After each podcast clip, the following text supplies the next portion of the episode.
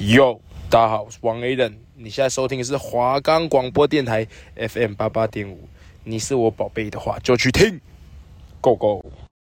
大家好，欢迎收听华冈广播电台，这里是你的心情音乐陪你。音乐无处不在，可能是在宁静的夜晚，邻居弹的钢琴，也可能是餐厅为了呼应气氛所放的音乐。如其说，音乐能影响人的心情。不如说，人的心情可以被音乐影响。世人总有喜怒哀乐，开心时听悦耳的音乐，难过时听悲伤的歌曲，或多或少都能让情绪舒缓一些。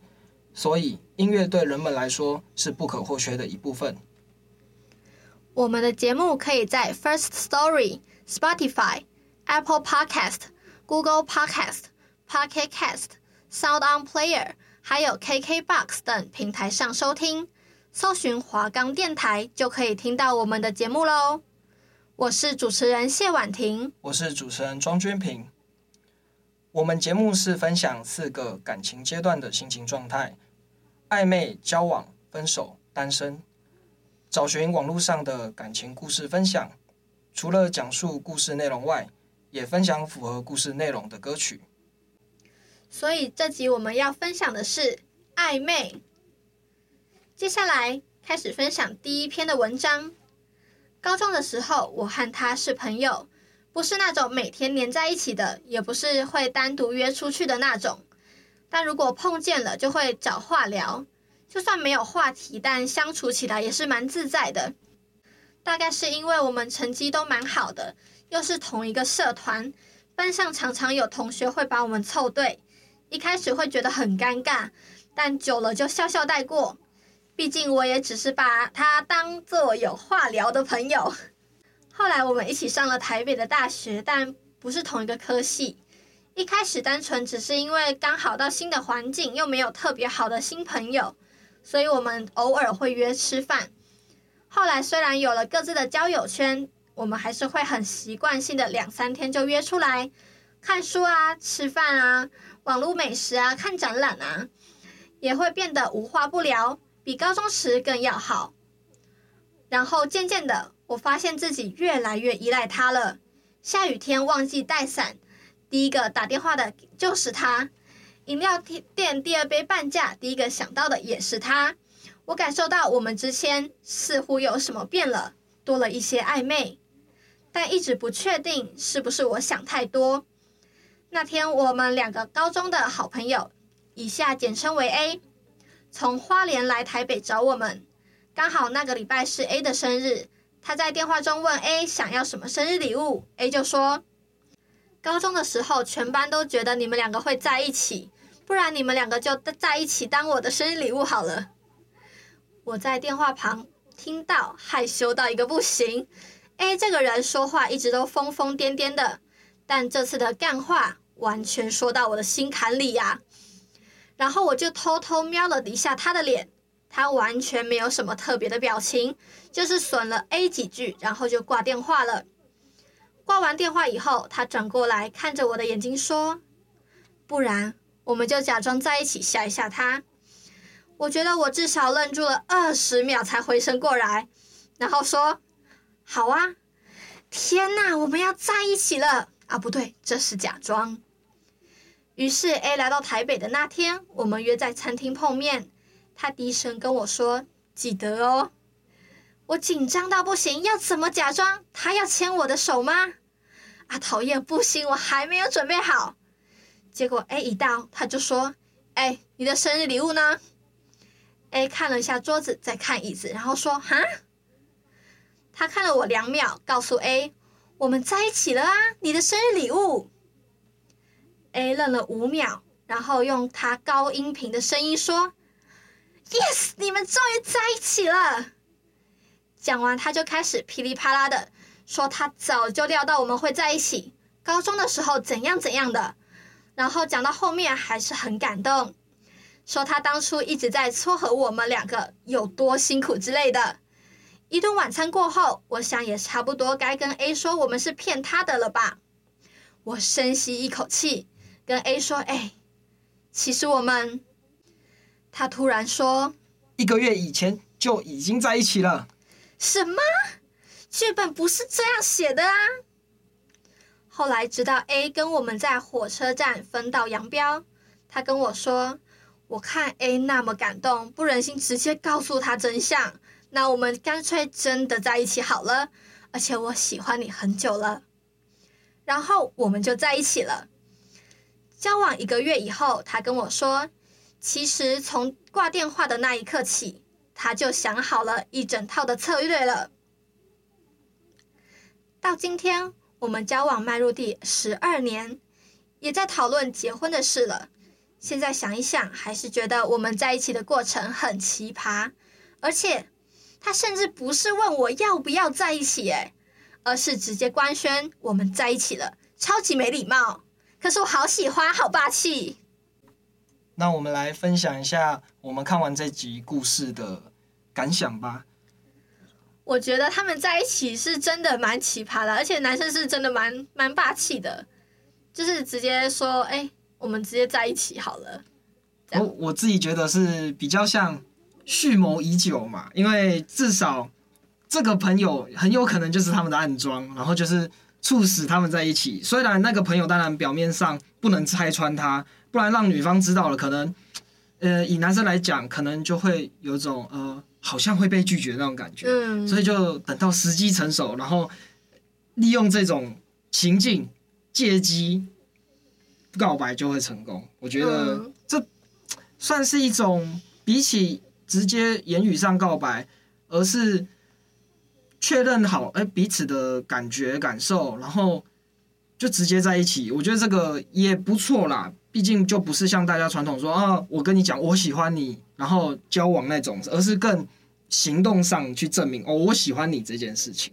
嗯，但这样子，如果是以你这样子想起来的话，就是感觉男生是蛮心机的。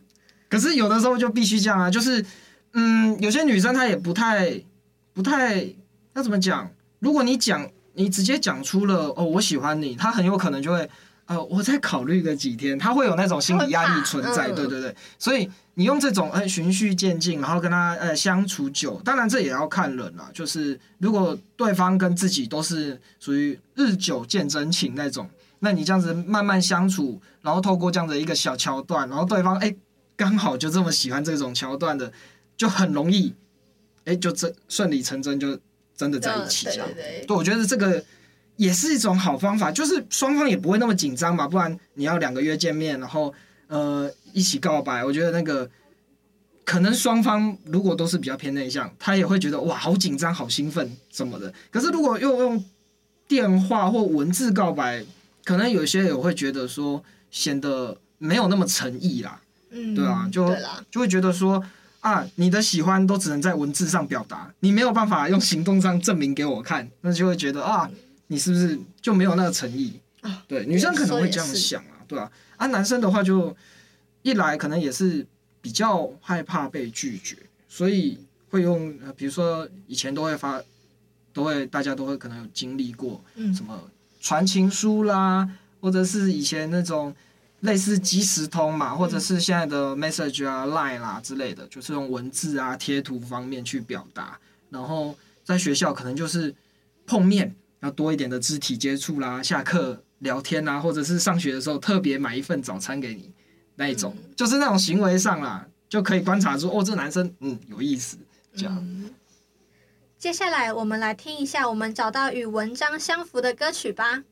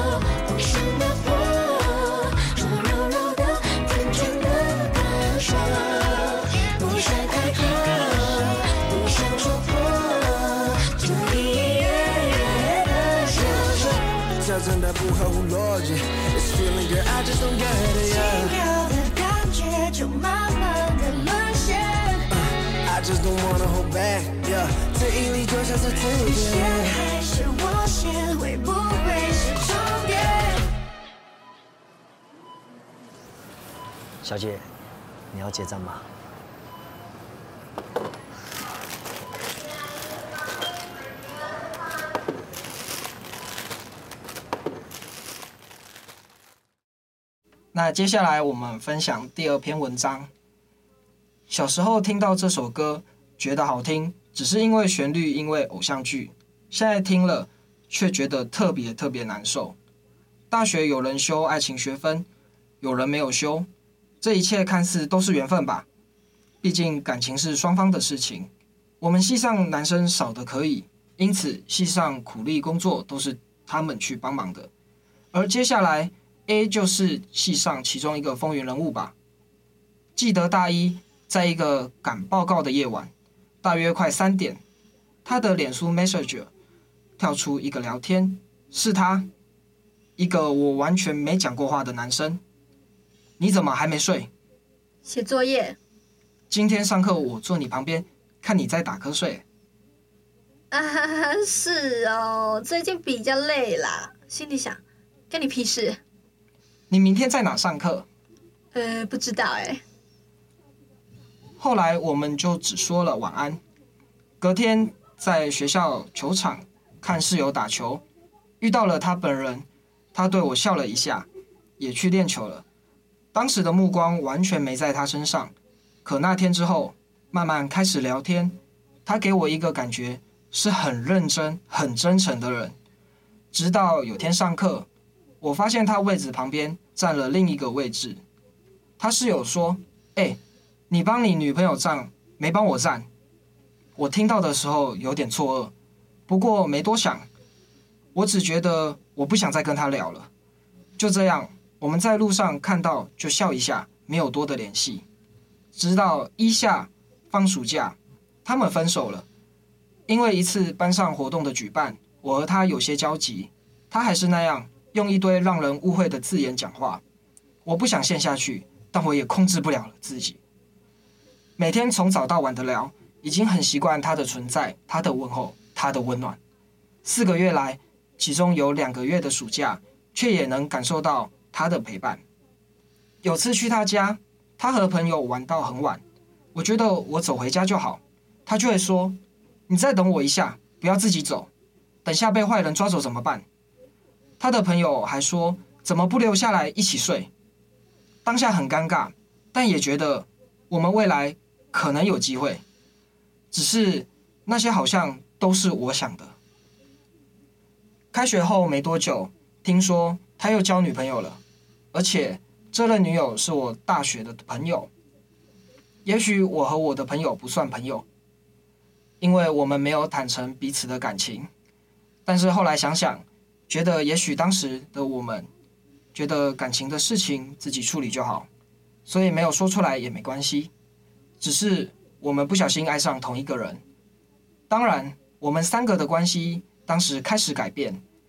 我们那年没有一起吃过饭，没有讲超过十句话。我觉得我的心里是难过的，没有字可以形容。我也不想理清自己，太难了。我靠着忙碌来忘记这些烦躁不安，那是苦涩的。而后来我生了一场病，在医院住了好久，病情刚开始的失控，让我的情绪不稳，每天的疼痛加上行动的不便利，我对生活感到厌倦。某天又跳出 A 的讯息，又是一堆干话。我那时想，已经不干我的事了。晚上疼痛频频发作，我没办法睡。我走到病房外，看着外面的夜景，发了一张夜景的动态。那时已经两点了。他打了电话给我，我犹豫了很久，还是接了。我以为会很尴尬，没话说，但他却蛮搞笑的，讲了一堆笑话给我。我们避开了彼此不敢触碰的话题，但他却提起他现在单身这件事。我不太理解那代表什么。他知道我在意他，试探我。我很怕他像以前一样，最后还是跟别人走。我努力说服自己不要再中了他的圈套。但偏偏我在医院那几个月的时间里，他是唯一一个每天关心我的人。电话一聊就是两个小时，说好等我复原以后要一起出去玩，一起去吃海底捞，一起去绿岛，一起跨年。那时成了我对抗病魔的动力。我努力努力撑过了一天又一天。我没回学校的日子，但是他每天都传给我他的生活，吃火锅或是练球的影片。还有他上班打工的照片，我比以前更加依赖他的关心，更加更加无法忘记他。病情稳定后，我出院了，但依然不是那么方便。回学校的时候，他买了宵夜来我家，我们终于见面了。我想，但心里又觉得很奇怪，因为我们没什么话说。他只摸摸我的头说：“会好的。”他走的时候，我陪他走到门口。虽然行动不便，但还是好想去送他。总觉得他好像又离我而去。他拉了我的手腕，拉了好一阵子。那天晚上特别冷，所以他的手特别温暖。那个周末我们去室外走走，可惜下雨，只享受了早午餐。去的路上，他把全罩式安全帽给我，怕我淋到雨。他自己却满脸都是水。他喜欢骑车，骑得很快。我真的会拉住他的衣服，加上我对摩托车真的很没安全感。傍晚的时候买了两个手工的果酱回家，一个不小心在途中摔破了，仿佛是我们的关系又破了。等我真正回学校后，学校的活动我都没办法参加，只能基本的去上课，但是额外的活动完全无法参与。他说了几次，好可惜你不能来，我只能传个无奈的贴图给他。后来他跟朋友去夜店，他说只有他几个哥们，但是其实他前女友也有去，他不想讲吧，那我也不想戳破。听朋友说他们的举动还是暧昧，讲话也是，我心里选择相信他，但是那是我选择，并不是事实。我躺在家里听音乐，减轻那些胡思乱想，直到某天早上，我下去。离家最近的早餐店买豆浆，我看到他和他前女友坐在那里，有说有笑。我压低了帽子，缓缓地绕过他们看得到的视角，脚步更沉重。我觉得好累，好累。上个月我们的 LINE 一天只剩一个贴图，后来也被他已读。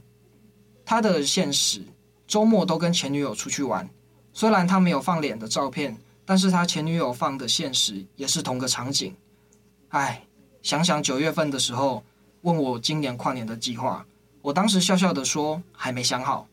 他说想去花莲看日出，我也不敢确定他是要约我吗？怎么这么问？后来后来到了上个月才知道，他除了找我，还有找前女友，我已经无言以对。我爱，但我没有立场，因为暧昧没有相爱的证据。我也不知道那个人到底是不是真实的你，没有人知道我们的关系，就连我自己都不知道。什么时候的你，是认真面对我的。我不想猜，也猜不透。你不是错的人，但也不是对的。就这样，我到现在每天还是很痛苦，因为我必须在学校看到你，而你的脸孔、名字、声音，对现在的我都还是无法放下的。暧昧很甜，但副作用也很苦。薛之谦的暧昧里，何必给自己沉迷的机会？不如用误会来结尾，让付出真心的人好狼狈。那我们稍微分享一下看完这篇文章的感受吧。我觉得文章看下来，我觉得就是以女生来讲，她比较像是对对方很有感觉，可是在这段感情当中没有太多的名分，而对方也似乎没有很想认真在他身上这种感觉。对，那也确实，这个男生就是可以看到他在放很多线在钓鱼嘛，然后也不排除如果他真的跟这位女生在一起了，然后之后还会不会做出同样的事情让这个女生伤心？对，因为他也没有把跟前女友的联系给中断，后面甚至还有什么见面啊，甚至是一些碰面的。活动之类，所以我觉得不太好啦。当然，就是也不是说一定要分手后就一定要断得干净。要有些人，如果你能够做到说，要分手后当朋友，我觉得也是不错。因为人生就是当然不缺朋友，就是但是有几个啊真心知心的朋友也不错。但是那个就是取决于双方相处上能不能自己画好那个关系界限啊。如果没有的话，我觉得。稍微避嫌还是会比较好一点。没错。接下来我们来听一下我们找到与文章相符的歌曲吧。